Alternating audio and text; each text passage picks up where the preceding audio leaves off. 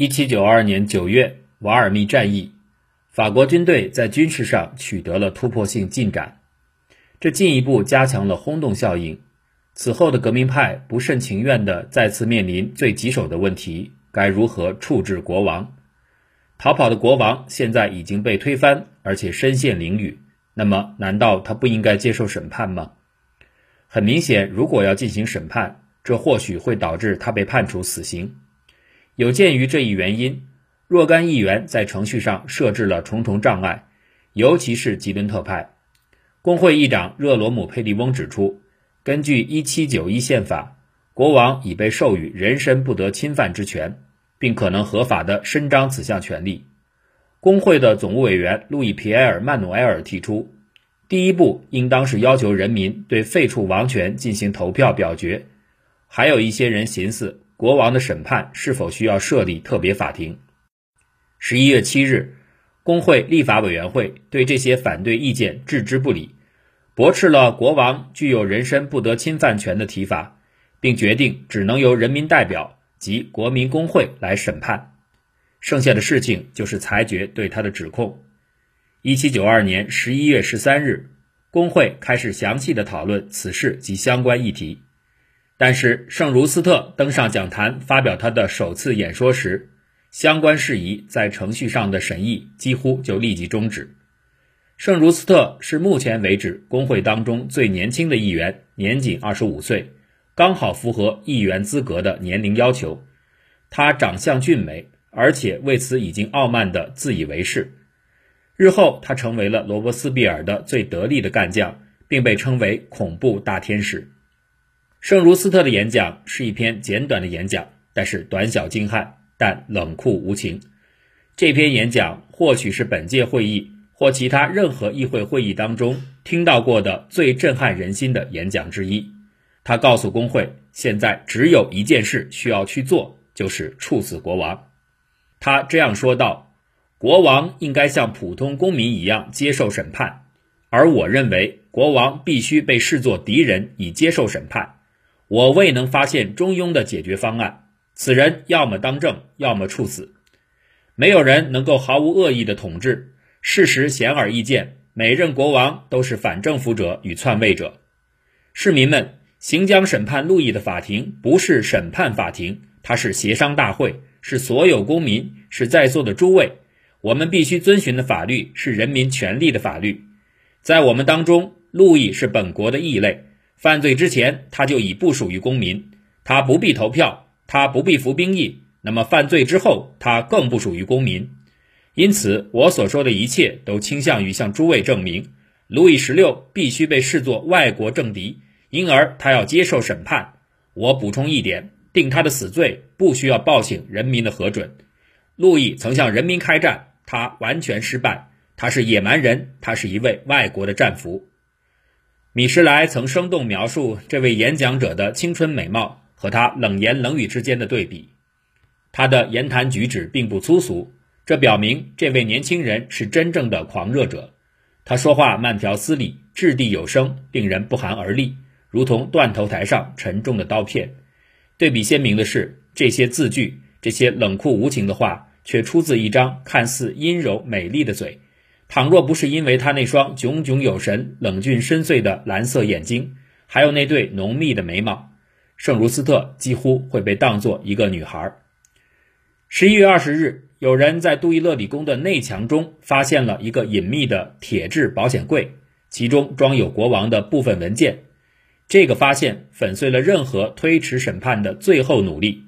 这些文件包括国王和米拉波的通信，还有国王和安托万·塔隆的通信。塔隆是一名秘密警察，也是革命派里奉行保皇主义的主要密谋者。他在推翻君主制之后已经逃往美国。此外，还有国王同德姆里埃、拉法耶特、塔列朗等人的通信。人们早就知道，或者早就怀疑米拉波。事实上，他已经去世两年，怀疑他一直受雇于宫廷。长期以来，也有人素来怀疑他勾结国王反对革命。这些信件表明，后者的怀疑并不属实。米拉波对国王所言和他与大众所言并无二致。他信奉君主立宪制度，并坚信这种制度理应与大革命相挂钩。正如他的朋友奥古斯特·玛丽所说，他只因为说出自己的信念而得到报酬。但是这些信件无疑是被作为反对国王的部分例子而被亮出的。就圣如斯特提出的攸关国王生死的指控来说，铁柜当中发现的文件与之并无牵连。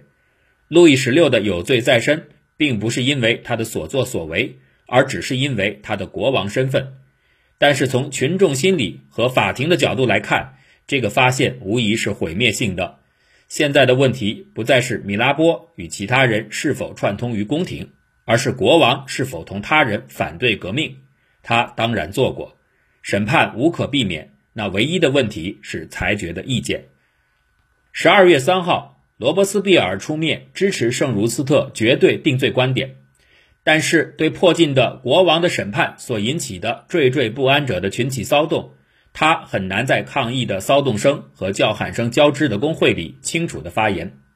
他说：“对一个国家而言，扶立国王是一种犯罪行为，再也不存在模棱两可的情况。议会尚未决定举行正式审判，他只是决定对前任国王作出裁决或判决。我坚持认为，根据我们的原则，必须立即以叛国罪判处他死刑。”罗伯斯庇尔的话语中流露出的律师口吻太过明显。他提起的原则是什么？如果罪名是叛乱，那么这场叛乱并非是由国王发起，反而是一场反对国王的叛乱。又或者，罗伯斯庇尔在暗示国王犯有反对人民的叛乱罪。暂且不论这些，尽管有骚乱和抗议，但事实已成定局，国王将接受审判。十二月六号。山岳派促成了一项起义公社通过的法令，规定一个由二十一名成员组成的新的委员会将起草针对国王的控诉书。此外，审判将当众举行，所有按名册出席的工会议员应该对裁决结果进行投票表决，并当众大声宣读。审判极为不公。根据罗伯斯庇尔的《法国大革命历史词典》的记载，事关国王的证据遭到了扣留。任何可能构成辩护证词的证据都遭到扣押，以此蓄意证明他有罪在身。那些可能为被告辩护的证人，则于1792年9月2日或3日在狱中被残杀，或者在凡尔赛被处决。即便如此，山岳派仍然期望公众旁听席里的舆论对国王能怀有敌意，并且倾向于有罪判决，进而趋向于判处他死刑。结果证明，他们的这些目的都达到了。一七九二年十二月十日，罗贝尔兰代以二十一人委员会的名义提交控诉书，列举了国王所有欺诈行为，一直追溯到法国大革命之初。最终落案指控是路易卡佩犯有阴谋破坏国家整体安全的罪行。翌日，国王被带到工会面前，并就指控接受盘问。他否认了一切指控，拒不承认摆在面前的任何文件，甚至是自己的签名。这没有给别人留下好印象。十二月二十六日，他再次被带到工会面前，其律师宣读了一份篇幅很长的辩词，对审判合法性提出质疑，否认国王的过失，并公开称赞他的许多美德与对公众的好处。国王声称他问心无愧。审判进行的同时，其他欧洲国家的政府也在大力营救法国国王。据若干日后出版的报刊消息称。丹东代表国王在谈判方面表现得极为活跃，并为自己索要了大量钱财。可是这并不起作用，谈判最后无果而终。关乎生死的投票的筹备工作现在已经就绪，一切都将取决于吉伦特派。米什来说，毋庸置疑，很多想要保护国王性命的人出现在怒不可遏的狂热分子面前。那些狂热分子从旁听席赶来。他们大肆咆哮着，打断发言人的讲话，并向发言人挥舞拳头。他们还包围在国王身旁的出入口，百般恫吓。但是在这审判的关键时刻，山岳派在1793年1月3日对三名吉伦特派领导人提出了负面指控，分别是维尼奥、让索内和加代。山岳派控诉他们在8月10号起义前夜，在同宫廷之间涉及叛国的接触之中做出了妥协。而且山岳派还传召了证人。一七九三年一月十五日，关于三个议题的投票开始：国王是否有罪？裁决是否应当交由全民批准？判决结果应该最终是什么。至于执行判决的条件，仍有可能进一步的表决。对于第一个议题，议会以七百零七比零的投票结果一致通过，国王有罪。另有四十二名工会议员因病或其他原因缺席。对于第二个议题，二百八十七名议员投赞成票，四百二十四名议员投反对票，无需交予人民公决。工会内外民情激愤。一般来说，格拉威尔选区是最激进的选区之一。这个选区在一月十四号投票决定组建特别法庭，审判那些投票赞成交由人民复决的议员。有人开始担心民众起义反对起义公社。丹东此前在比利时的法国军队当中担任特派委员，他此刻回到了国民工会，发现巴黎已经闹得天翻地覆。米什莱说，军队不想处死国王，法国国民亦然，只有极少数人希望如此。然而事已至此，这个议题如今已经刻不容缓，以致拯救路易十六将置共和国于危险境地。总而言之，相当多的吉伦特派人士不希望处死国王，还有若干人等主张判处死刑需要三分之二的多数票。丹东和山岳派则反对这则提议，理由是革命派曾以简单多数票通过更为重要的议题，例如宣战和与共和国宣言，于是这样的提议不了了之。关于其他议题的投票结束后的第二天，判决国王的表决开始。从一月十六号上午十点至一月十七号晚上十点前后，一共持续三十六个小时。据蒂拉尔说，这可能是工会历史上最引人注目的一次投票。耗时是如此之久，因为每位议员都必须在点名之后逐个的大声表决，每个人理应陈述投票的理由。很多人为个人的投票补充了附文或附加条件。第一位投票者是来自图卢兹的吉伦特律师让马耶。他的名字是通过抓阄的方式从议员名单当中第一个被抽出来的。说来也很巧，正是他受命起草了针对国王的控诉书。